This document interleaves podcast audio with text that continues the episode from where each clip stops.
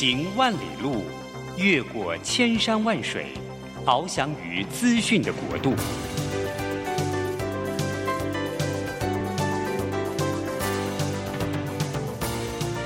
以全方位的视野，飞向更高更远的目标。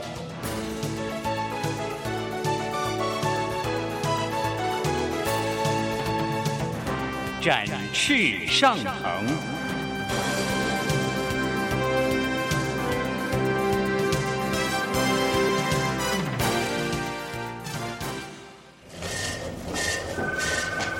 这工作不是我的专业，我之前没有做过啊。奇怪了耶，事情都已经那么多，都做不完了，老板还啰里啰嗦的交代一大堆。职场轻松学，透过职场达人的真实故事以及深入职场的剖析，在轻松对话当中解答您的工作疑虑，排除您的工作障碍。职场不能说、不敢说的，在这里一次让您轻松学。欢迎收听张敏敏制作主持的《职场轻松学》。桃园 FM 一零四点三 Go Go Radio，台北 FM 九零点九佳音广播电台，这里是佳音乐联播网。亲爱的听众朋友，您好，欢迎来到我们职场轻松学，我是张敏敏。哎，职场轻松学，希望能够呢，借由简单的对话、轻松的对谈，然后可以跟您聊一聊现在职场的趋势。当然呢，我我自己的心愿了哈，我希望能够针对一些现在大家比较讨论的话题呢，有些深入的对访。所以有时候我会邀请一下各行各业的达人。好，那每个每个月的第一个节目，我也会邀请我们商周的那个副总主笔单小一来到我们的现场。好了，那今天呢是由敏敏这边跟大家来聊一聊有关于职场。这个聊职场要聊什么样的内容呢？是这样子啊，从上一集节目啊到今天，我大概花了大概四天的时间吧，我跑了一趟马来西亚跟新加坡。诶，为什么要跑马来西亚跟新加坡？是因为那个我我自己之前的工作背景啊，就都在外商，所以我自己还蛮习惯跟一些国外的朋友可以一些工作的联系啦、对谈。我觉得有些国外的视野啊，对我的生命是蛮重要的，因为总觉得在一个地方久了，你没有一些新的刺激，那个成长都变得很少。像我记得我在外商工作的时候啊，我第一个外商工作是在日商。我待的公司是呃资生堂集团下面有个分公司叫法莱利，法莱利是什么公司呢？我不知道各位呃晓不晓得，在现在的开架彩妆里面有个品牌叫 ZA，哎 ZA 就是属于法莱利公司的，所以法莱利公司专门代理或者是呃执行一些品牌的经营是什么呢？就是呃日本资生堂集团他们可能要多品牌的发展。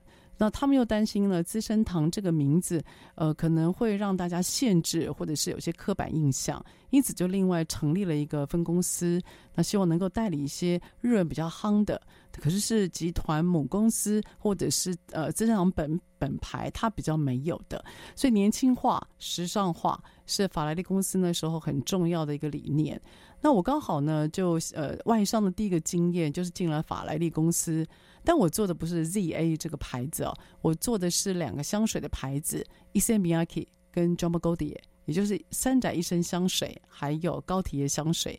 我不知道各位知不知道高缇耶香水？它如果能够摆在香水店里面，其实非常的显眼，就是有一个像女性，就是一个女性的那个呃造型，然后她是穿素衣的，好，这非常的有个性。那它的香水调性是比较暖的。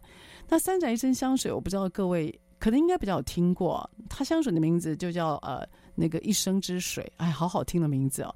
所以呢，我就呃负责这两个品牌的行销经营，一个是三宅一生的香水，一个是高缇耶的香水。那这两个都是设计师的香水，所以让我在文化上面就开始有一种多元的发展，可是也有一种算是撞击吧，因为三宅一生的香水是日本文化的代表。而高缇耶香水呢，是法国文化的代表，可是呢，我却在一家日本公司经营这些设计师品牌。我可能就是因为从这样子的一个起点吧，所以我对于所谓的多品牌、还有多市场以及国际化，我就一直觉得很很引咎于在其中。那我也因此得到了很多的生命的养分。所以呢，我的外商经历的第一站在日商，我又是做行销，因此我觉得算是眼界有打开。你能想象吗？当你刚从学校毕业没有太久，然后你进到一个非常 fancy 的、时尚的，然后你周边所有东西都好漂亮，而且是你自己也用得到的。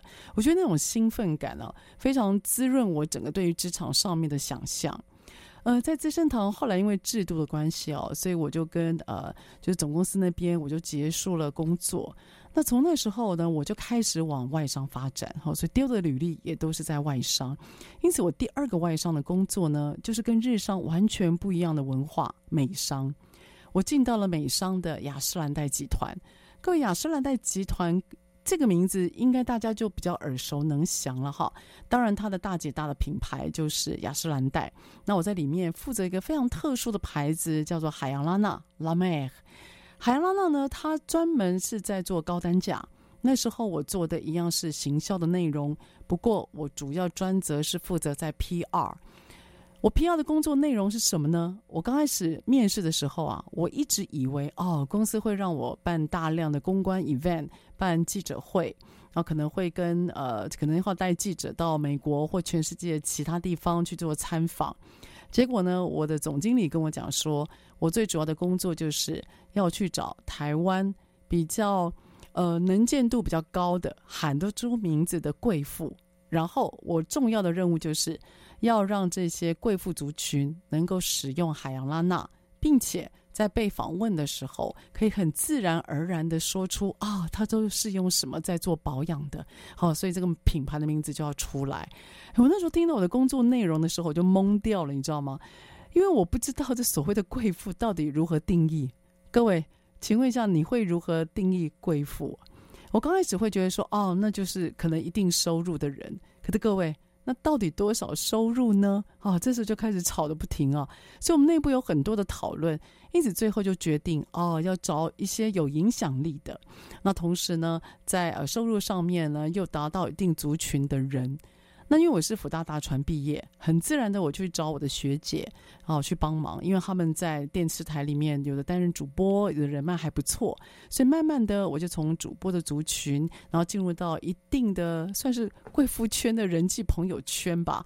所以那几年的工作经验，几年呢？约莫大概四年左右，那四年的工作经验算是我人生当中最特别的。那美商哦，有什么样的组织文化或工作文化哦？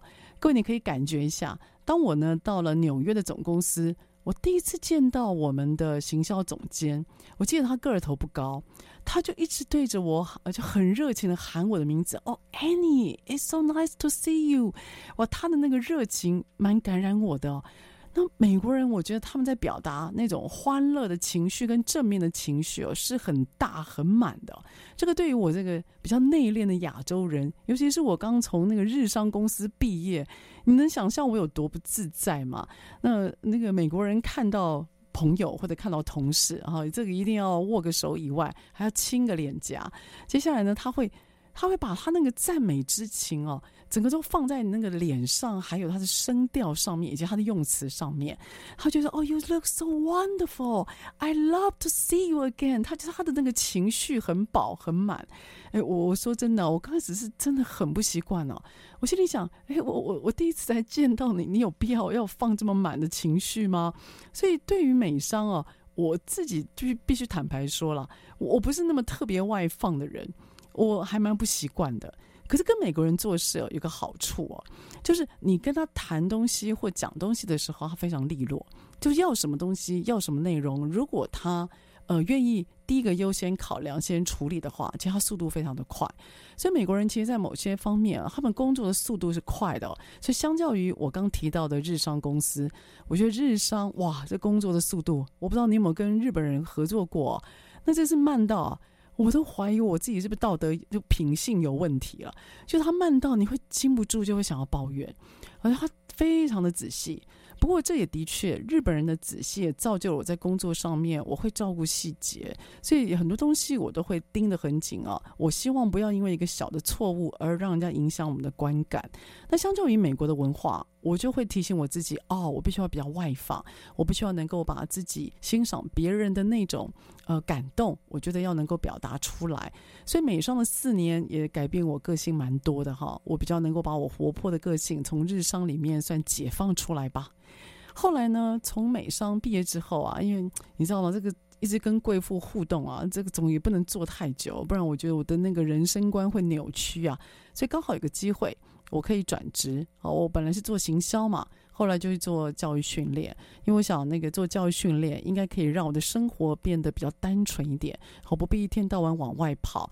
那时候也是因为生了第二个孩子哦，这个生了第二个小孩，各位啊，这个两个小孩在一起啊，那个不是一加一等于二的混乱，那是一加一大于二的混乱。啊，我婆婆呢说她一个人带不了两个，然后那时候呢又家里希望我说工作上面不要常常加班，因此呢我就做了比较后勤的教育训练，我就到了法商，法商的 L'Oréal，法商是一个什么样的概念哈？跟法国人工作啊。我必须说，还蛮出乎我意外的严肃。其实法国人工作，各位可不要被那个艾蜜莉那个什么，你知道游巴黎或等等的那些剧情给影响了。我自己对于法国人的工作，我倒认为他们比我想象中要来的严肃严正，而且他们对工作的态度，我觉得是非常积极的。好，他们喜欢有礼貌的人。跟如果你去欧洲，特别是法国，你一定要特别留意你的礼貌。因为他们认为自己是文化大国，好，他们很多的艺术跟文化、哲学的思想都是从法国这边呃，就是散发出去的。他如果觉得你是一个没有礼貌的人，那你如果太嬉笑怒骂，事实上呢，他会立刻会评比你的。所以在法国，我刚开始呢，想要表现出美国人的外放、美国人的乐观，还有把我的那个欣赏之情溢于言表。法国人觉得我太 too much 太多了。他觉得你没有必要一定要做什么，而且我们跟你认识没有很久，你不必要装得好像很热情。还有我又被泼一盆冷水，你知道吗？所以跟法国人互动啊，我慢慢又收敛起像美国人那样子的一个外放。那我就很严正的把我的工作的步骤还有内容好比较仔细的带出来。所以我觉得跟法国人工作，算是我把日商跟美商的两种组呃组织文化吧，把它加起来除以二吧。我觉得那个就有点像是在跟法国人工作的感觉。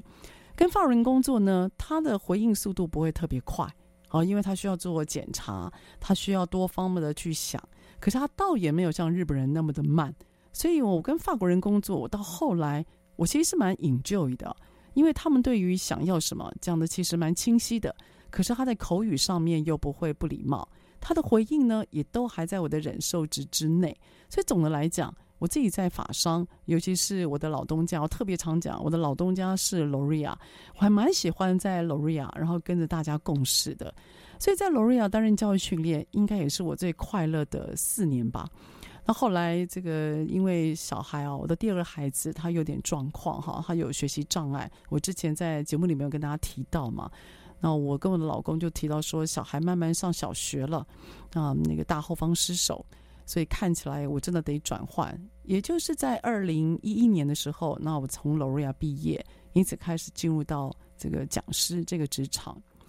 我常讲了，人生如果有机会再来一次啊。我其实还是蛮喜欢在公司里面工作，尤其是我刚提到的老东家，因为我觉得他不但让我有同事的感觉，而且他让我有机会可以到国际去跑一跑，去到各个国家去，我可以看一看，哎，我可以看看到底德国长什么样子，我可以看看西班牙长什么样子，我可以去跟世界各地的人接触。所以我觉得我的人生当中，我一直希望能够有一个看看世界的感觉，而这个看看世界的感觉呢，就在上个礼拜吧，哎，我又实践了一遍了。所以五月份我到法国住了大概一个月，那上个礼拜就在上档节目跟这档节目的中间，我又跑到了新加坡跟马来西亚。那因此今天这集节目，我要跟大家谈一谈。其实，在新加坡和马来西亚短短的四天，也给我非常大的震撼。待会回来。We've only been dating for a year, but I'm gonna take a risk and sound a little weird. Want the picket fences and an arch around the entrance. Two IKEA twin beds for the kids. It's normal to be a little scared. But I wanna bend the rules and play some truth or dare. So ask me any question, I don't really care. The only thing I care about is if you'll meet me there. And I wanna take your name. And I know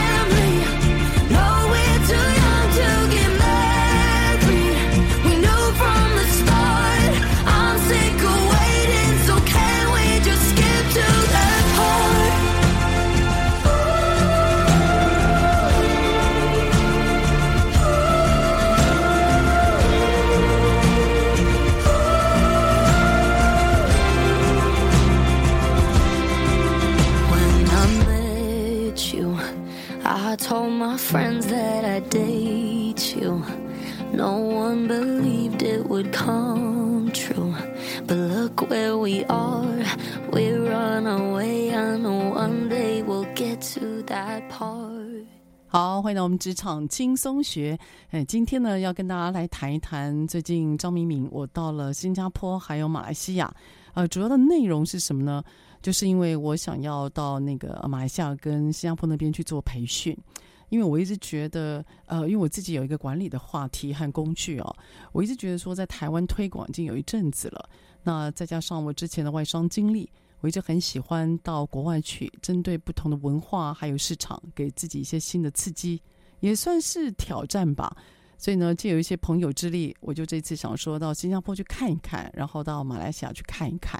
各位这次呢，这个两个市场虽然很接近哦，但是他们各有不同的文化跟特色，那也给我自己还蛮大的算是震撼了。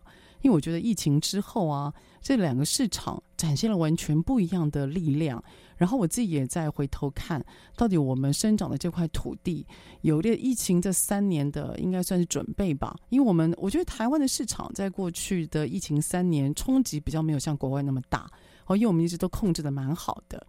那相较于东南亚呢，他们也有一定的震撼，哈，一定有的冲击。可是你看这些国家和这些市场哦，他们在疫情之后就展现不一样的生命力。好，我先谈一谈新加坡好了哈。各位，你去过新加坡吗？嘿、我想呢，去过新加坡的人应该蛮多的哈。新加坡，我必须说啊，我这次最大的第一个感觉就是物价，可是它物价高涨的好厉害啊。我举个简单的例子啊，我呃吃一个肉骨茶面，再加上配一个烫青菜，就这两个东西啊，我新台币大概就花了六百六。各位，六百六十块，我吃一碗面呢，肉骨茶面跟一个烫青菜，你就可以想象那个物价到底有多恐怖哦。如果你换算成台湾哦，我觉得这个物价应该是台湾的四到五倍，绝对不夸张。所以他现在的整个生活的物价高到非常的恐怖哦。那为什么会物价这么高呢？我觉得最主要是因为呃，他们自己提到了哈，因为我跟银行的人有聊过，他说最主要是有很多的呃中国的资金啊进到的新加坡，那因此有关于房地产。还有一些物价当然就被炒作起来以外，也是因为俄乌战争，所以导致呢一些因为因为新加坡都是进口嘛，所以导致他们那个进口的成本是大幅的增高哦，所以在新加坡我的第一个印象就是哇，这个物价非常之高啊。第二个我印象最深刻的就是我发觉讲华语的人变多了。在路上，以前我不会特别觉得华人特别多，但这次呢，我发觉华人还有讲华语特别多，所以从我的耳朵里面绕过的声音哦，蛮多是呃，就是那个比较标准的那个我们那个关中国的官方语，然后另外还有一些广东话，然后还有一些潮州潮州或 Hokkien，所以你会感觉讲那个华文的人变多，那路上呢，华人的面孔也变多了。所以呢，我又跟当地的朋友聊了，他说主要是因为这个的确中国那边呃的那个新朋友到新加坡发展的越来越多，好，然后呢，另外也有一些比较东南亚的一些呃高阶经理人，好，也都过去了，所以在新加坡你会发现华人变多，不过他们高收入的人还是偏向于外籍主管。哦，所以呢，我发觉第二个让我印象很深刻就是，哇，整个讲华语的人口变多。哦，第三个让我印象的深刻呢，就是我发觉在他们的金融中心，还有在他们的一些重要的，呃，比如说一些商业商办里面，哈，我发觉面孔变年轻了，也就是年轻的面孔变多。哦，你可以感觉到他们的年轻刚毕业的这些呃社会的生力军，他们在包括语言上面。包括在生产力，包括他们的思维，他们看起来都是很有质量的。我所谓看起来很有质量，我是这样判断的。就当你今天进到一家企业，你看到他们连柜台的人，柜台的人呢都是完妆哦，妆容是完整的。然后他呢穿了非常正式的套裙以外。而不是那种不落俗套的，就是你可以知道他有特别搭配或者是打扮过的。那他呢会用标准的英文，哦，不是那种 Sing English 啊，就是新加坡英文呢，他会操着比较标准的英文，没有腔调的英文来跟你对话。所以你会发觉，哇，他们整个年轻的人口，以及他们在呃对自己工作的专业度上面的那种要求，我觉得是高的。所以这个让我有点吓到。是因为我我一直觉得在我们台湾这边，大家讲英文的机会不是特别多，那讲英文都是战战怕怕的。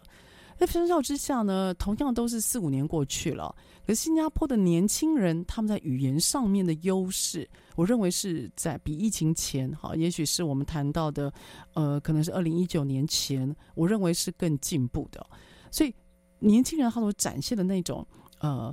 那种自信，还有生命力，以及对工作上面的那种期望，我觉得是让我这个第三方外人也感觉非常明显的。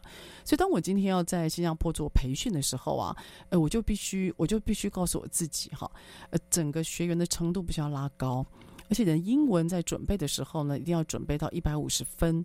也就是你不能够只有准备你的演讲稿或者是教材的内容的英文，你还必须要能够应付他们可能带来的各种问题。那用要能够用英文听，要能够用英文答。所以我觉得，相较于马来西亚市场，我觉得新加坡这个市场对我而言是充满挑战。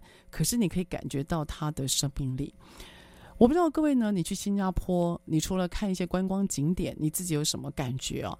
但是我真心觉得新加坡这个城市或这个市场吧，它现在资金非常的充足，年轻人的活力非常的呃也充沛。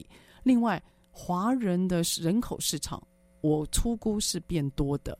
同时，你可以看到整个物价的上涨，当然呃上涨，当然也是因为房地产的带动。所以你可以看到它有一种。难怪它在亚洲哦，它算是一个在呃世界排名竞争力也就是算是非常强的一个国家。你光走在路上，光跟银行的人谈过，光在做教育训练培训的时候，你就可以很明显感觉到那个差异。包括他们问的问题，他们会他们给你的态度，哎，我觉得是让我很觉得很舒服哦。所以这是我在新加坡，我从感我感受到的那个竞争力，这个竞争力呢，让我印象非常的深刻。哎，我在新加坡待的时间不多哈，大概因为工作的关系，还有呃拜访了几个朋友，所以大概待了两天半吧。那因此呢，第三天的下午，我其实就飞到了马来西亚哈。飞到马来西亚呢，大概是呃一个小时的飞机的行程。可是呢，各位很有趣哦。当我到了那个呃新，就是我在新加坡樟宜机场到了马来西亚的航空柜台，在 checking 的时候啊，这个马来西亚的工作它的特质就从这个樟宜机场里面哦，也整个的显现出来啊。我到了机场去，马来西亚航空。他们在 check in 的时候呢，光是一个挂行李的动作，各位，我只是挂行李，因为其实我的那个呃，我我自己已经行李 check in 了，所以我只是挂行李。然后呢，我光等，我前面只有三个人哦，我光等我就花了一个快快一个半小时，哇，这个让我很着急啊，因为我我我一直以为这个人应该不会很多，因为看只有几个人嘛，所以我时间没有算得太松哦，都算紧紧的，我等了快一个半小时。那等等，好不容易等到我的时候啊，我就告诉那个里面的 check in 的的人员说：“我说我已经行李 check in 了，但是他这个机器没有办法印 passport。”呃，就是那个呃登机的那个 boarding pass，boarding pass，我说没有办法印出那个 boarding pass，然后我才讲那个 boarding pass，后面就一堆人也是一直点头。哦，原来那台机器出了问题。好，所以呢，这个人呢，他又离离开了我的视线，走到了另外一个柜台去，我不知道走到哪里。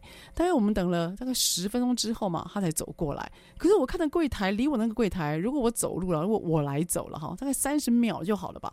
结果他呢就慢慢踱步，哎呀。看得我着急了，这个前后大概弄了快十分钟，然后又花了大概十分钟才把我的 boarding pass 给印出来，哇，这不得了！接下来进海关就用跑的哦，所以到了那边之后，哎，飞机 delay，哇，这个看起来他们的生活步调比我想象中来得慢，我都不晓得我自己在紧张什么，所以我发觉这个台湾啊住太久了，我们吃饭也快，走路也快。回讯息也快，我们是不是工作速度太快了？哎，相较于呢，马来西亚、东南亚这个温暖的国家，我们似乎，我似乎也应该要提醒自己要放慢脚步。好了，待会儿跟大家来谈谈马来西亚。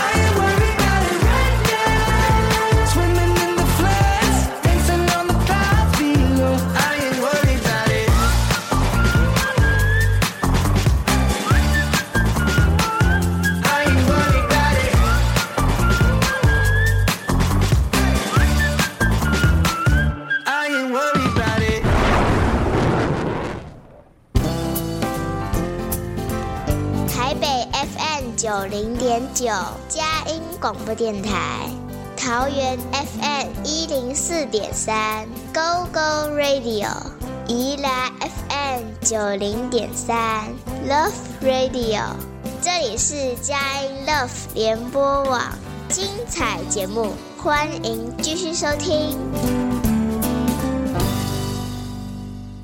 好，欢迎到我们职场轻松学。职场轻松学呢，在每个礼拜三早上八点到九点播出。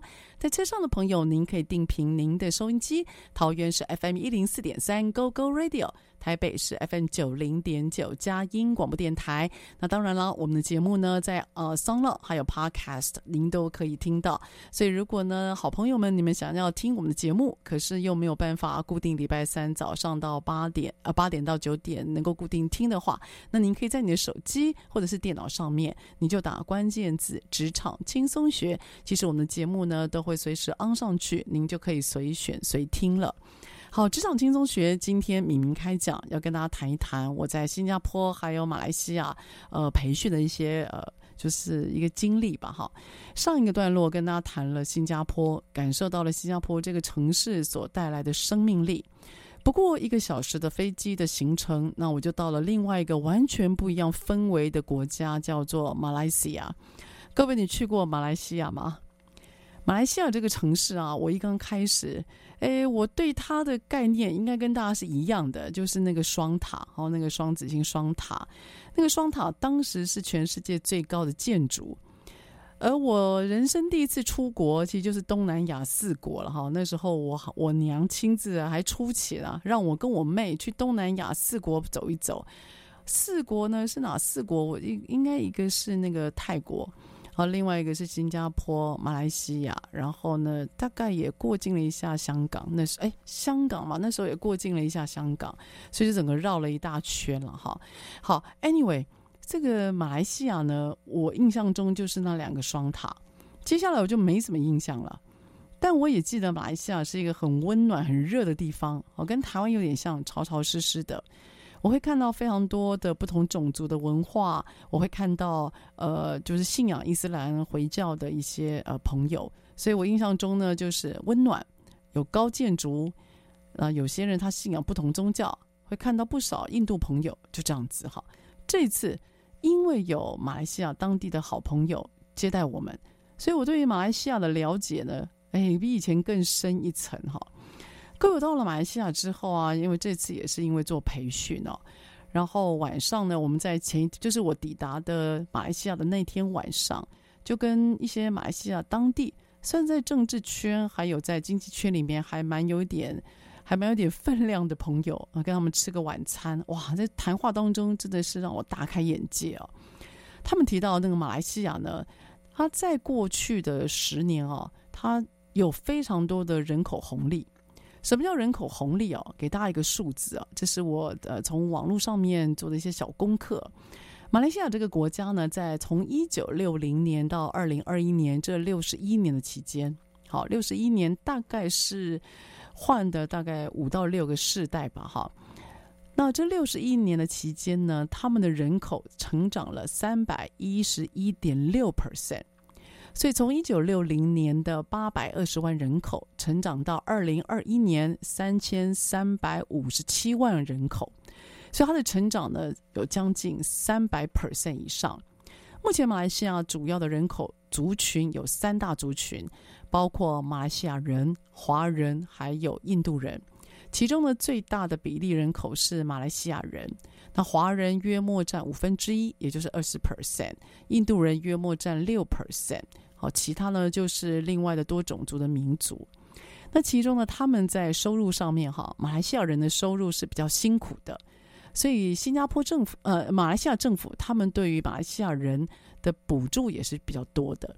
那也是因为这样的补助哦，所以马来西亚他们的马来西亚族群人口大概平均一个妇女哦，他们会生二点二人，是因为政府有大量的补助，补助什么呢？补助他们的教育。那补助他们的房子，好补助甚至他们的那个开车的汽油或等等的，所以马来西亚人其实呃他们在呃这个在人口的结构上面，那当然因此也吃香不少。华人其实华人的比例哦，呃最兴盛的时候呢有将近二十五 percent 左右，好，当时呢大概是维持在二十三到二十五 percent 左右。那最近华人的生育率变低了，华人的生育率哦，在马来西亚大概只有降到零点八，也就是他们一个妇女生一个小孩的比例哦，算是很就是大概。算生不到一个小孩啊，这个比例算是很低的哈。那华人呢，有将近百分之二十，他们相较之下，约莫是在马来西亚整个经济结构里面，约莫是中层的哈，就是他们讲的就是 middle，好，他们中层的结构。那这种中层的结构呢，就很尴尬了，因为他们呢没有办法拿到政府的补助，哦，事实上在生活的津贴上面拿的比较少，所以这也是解释了为什么在马来西亚的华人。他们的生育率是偏低的，好，他们的平均生育的人口数是少的哈，所以马来西亚的人口数是马来人的人口数是六十 percent，那华人的人口数约莫是二十 percent，好，这是呢在整个马来西亚的人口结构里面呢比较大的一块。那我这一次到马来西亚培训呢，主要是针对讲中文的人吧，应该这样讲吧，也就是我刚提到的华人。那这些华人的人口呢？他们这些就是我们提到华人，华人好像没有什么感觉哦。但是当一个教室里面啊，有将近七八十位，通通都是华人的面孔，可是每个人都在讲不同语言的时候啊，你就觉得哇，这是就是你你会感觉我们大家长得其实蛮像的，可他那个每个人讲的话，你其实是听不太懂的哦，因为有人会讲广东话，有的人是用呃，就是呃，就是我们现在讲的国语来做沟通。那有的人他讲的是客家话，所以你你会发觉，虽然我们都讲的是华文，可是有的讲哈嘎，那有的人讲公董，有的人讲现在我们谈到这种 Mandarin，所以其实华人跟华人之间他们的沟通也是有问题的，所以这也是为什么其实蛮多的马来西亚的华人，他们如果彼此是不认识的哈，他们其实多半都是用英文沟通，所以他们的英文沟通是非常流利的。远超乎我想象的普呃普遍，他们的英文沟通不但说很 OK，而且写也是很 OK 的。所以这次呢，我到马来西亚培训，哎，超乎我想象的，他们会希望我能够加一点英文，不要都只是华文哦，因为他们说他们在听华文华语的时候，反而有时候不一定那么快。然后他们希望能够夹杂一些英文去做补充以外，他们也希望呢，我们的那个字就是我们的字。不要是繁体字，如果简体字的话，对他们来讲，在阅读上面，在抄写上面，对他们会比较好。所以这个也是这次我很大的学习哦。那这有关于的语言，还有在文字的运用上面，哈，他们是真的是多种族、多文化，所以你就必须要能够尽可能的去了解他们到底在哪一种理解上面是比较比较呃简单的，或者是比较容易的哈。诶，在我的培训里面呢，我也发现了第二个蛮有趣的，就是啊，他们虽然讲话很快，可是他们在上课的时候啊，或他们在理解别人的时候啊，他们没有办法很呃去接受这么快的因素。也就是当他们今天在呃接受知识或接受技能这些训练的时候啊，他们的耳朵其实对于这些知识跟技能的资讯量。在听或接收是有是吃力的哈，所以就变成你在跟他们说话，如果要交办事情，或你在跟他们说话，你要厘清观念，你就必须要把话讲得很慢，而且要特别强化重点，同时你要多方的例子，你不可能像台湾一天的培训塞了四五个单元，对他们而言，一天的培训有四五个单元都太多了，所以。呃，我这一次到马来西亚是教 OGSM，OGSM，你一听就一有四个单元嘛，所以一天下来谈四个单元，他们就觉得吃力了。纵然我自己觉得我讲得很慢了，吸收上面他们还是觉得比较辛苦，所以我就觉得很好奇，我就在想那。这个明明我已经音速讲很慢，我的知识量也尽量减少了，那到底还会出现哪些问题呢？所以我就又特别去了解一下马来西亚的教育。哎，我发觉啊，马来西亚在他们的教育结构上面哈，有个很大的特色，就是他们大学毕业的人啊，大学毕业的人大概只占他们受教育人口约莫百分之四十二，所以普遍来讲，他们的工作。呃，职员的教育水平程度约莫是我们这边的中，就是高中中学程度，所以他们在理解一些事情的时候就得慢一点、缓一点。对于语言的咀嚼，还有对于一些知识量的。呃，太就可能过多，还有他们在旁敲侧击以及联想上面，我觉得他们就是辛苦的哈。这也是这次我在马来西亚培训的时候第二个学习，就是呢，千万不要太难。然后千万也不要太急，他们其实，在那个理解上面是比较需要引导的。然后他们比较喜欢，也需要直接的答案。你要让他们去启被启发，我是觉得还蛮辛苦的。因此，各位，如果你想要去马来西亚做生意，或你想要在马来西亚有些生意的展开哦，那你在雇佣职员的时候，你自己就要特别有个心理准备哦。这可能他们的工作速度啊，还有他们在理解你命令的速度上面，应该是跟台湾的状况有很大的差异的。好，下个段落我们再回来。Do you remember our first kiss? It was cosmic and bliss, it was mystic. I remember the way that it tasted. You said I was your favorite. And true, we were a little bit faded.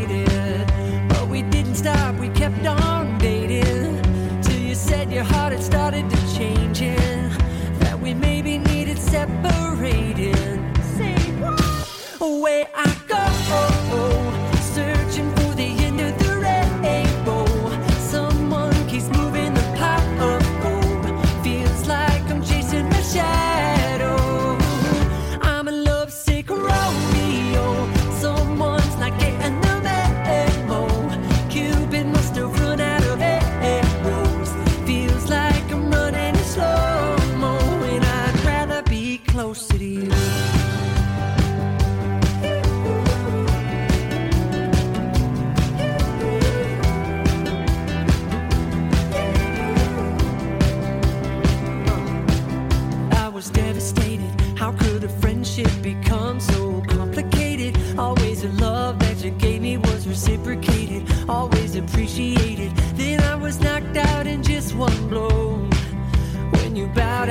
time.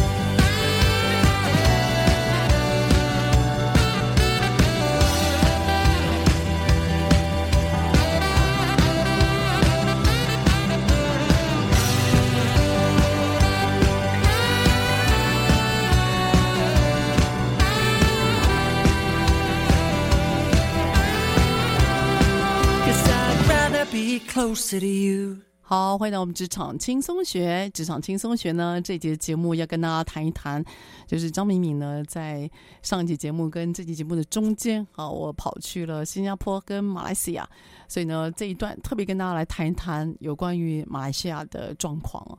到了马来西亚呢，我刚刚有提到两个很重要的学习啊，第一个就是他们真的是多元文化。在台湾，我们很难想象啊，因为我们长得都一样，我们讲的也都是呃，我们讲的国语，好，顶多呢会遇到一些讲台语的一些朋友哈，所以我们在语言上面是一样的，我们种族也都是一样的，你很难想象什么叫多元，好，这个。包你你走在路上，你会看到有包头巾的漂亮的女士，然后你会看到有印度的朋友，然后你会看到，呃，还有各种的面孔、种族、肤色、颜色，哇，那真的是叫多彩多姿哦。所以连他们的语言也是多彩多姿。而这个语言呢，不是只有英文、马来文、克等等的中文，连中文里面呢，大家也是多元的文化。和大家讲的有些是哈嘎，有些是广东，有些是我们讲的国语和中文语言，所以。中文文呢都已经分了三四种了，你就知道他们那个多元种族、多元的语言到底有多丰富吧？哈。好，第二个我觉得在马来西亚最大的学习就是哦，当你今天要让对方理解一个新的东西，或理解一个新的观念，知识量如果过多，他们在消化跟吸收上面真的是比较辛苦，也比较慢。那他们对于不会的东西哦，通常他们会安静，他们不知道怎么问问题。因为他他的他可能一下的那个资讯量跟知识量没有办法让他立刻问对的问题，所以这有点麻烦哦。当你不知道一个人哪里不会的时候，你就很难去教他哈。这个是我在培训的现场我感受到的。这个接下来聊聊在马来西亚的第三个学习哦。第三个学习就是我发觉很多的创业家他们的能量很高，尤其是华人哦。我到了马来西亚呢，我我有提到吗？当我在柜呃飞机的柜台那边 check in 的时候啊，我就会觉得他们工作速度很慢。可是我要告诉您哦，在马来西亚的华人，我一点都没有感觉到那个速度慢。马来西亚的华人，我觉得相较之下是比较勤快的，他们的反应哦，就是如果他构成，他反应其实是好的哦，他的精神能量很高。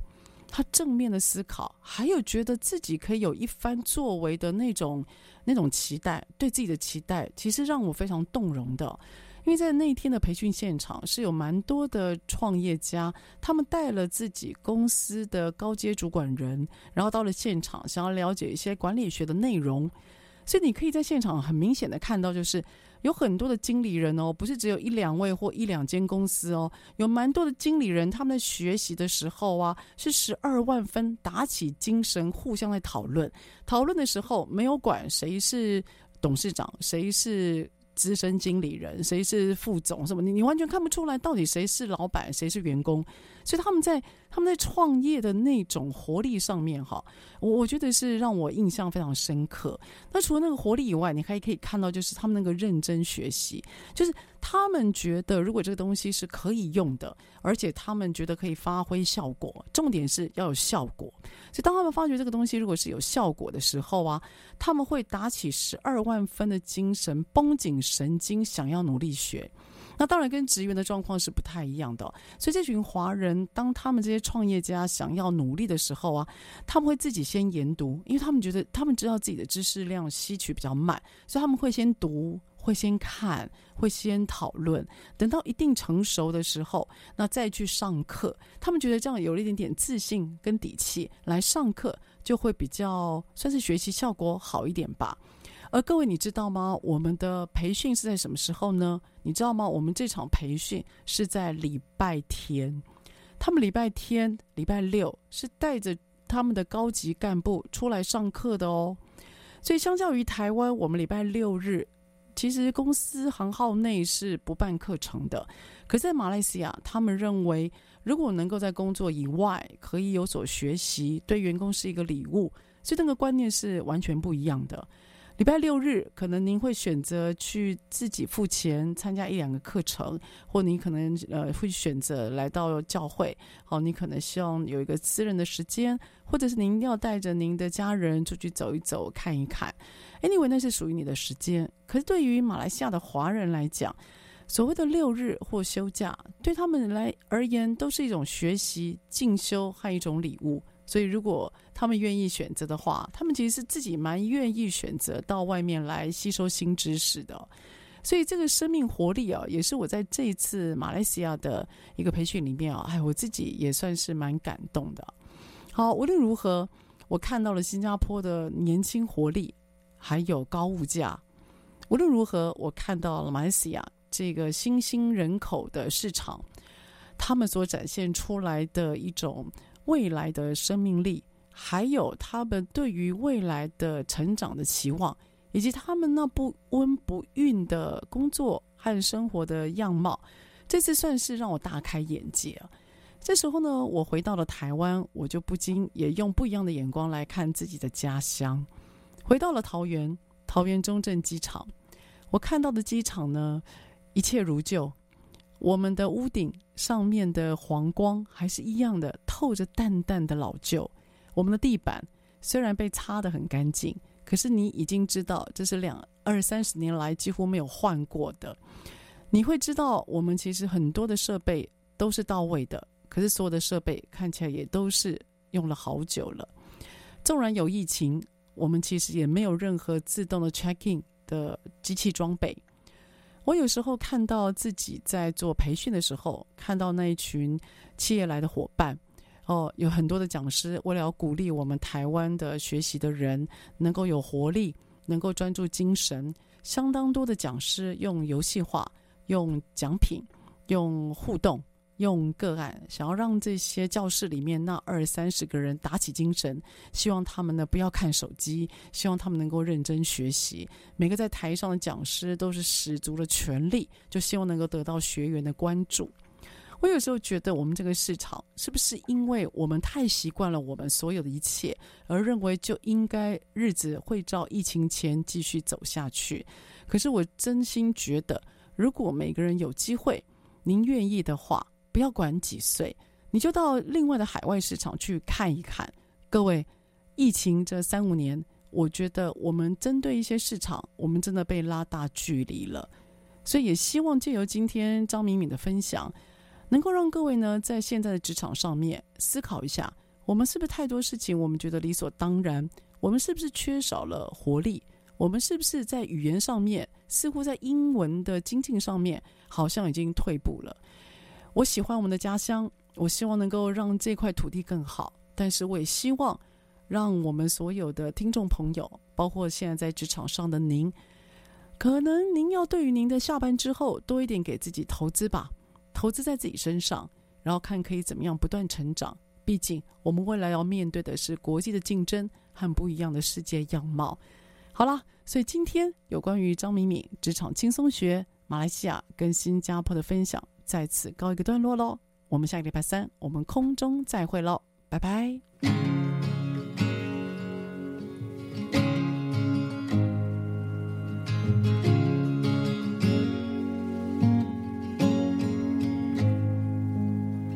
hit like a train ran out of words i got nothing to say And I know love leads to pain, but memories serve our sweetest refrain. Mm -hmm. The waves came tumbling down as you float away. I'm reaching for you to tell me how, how my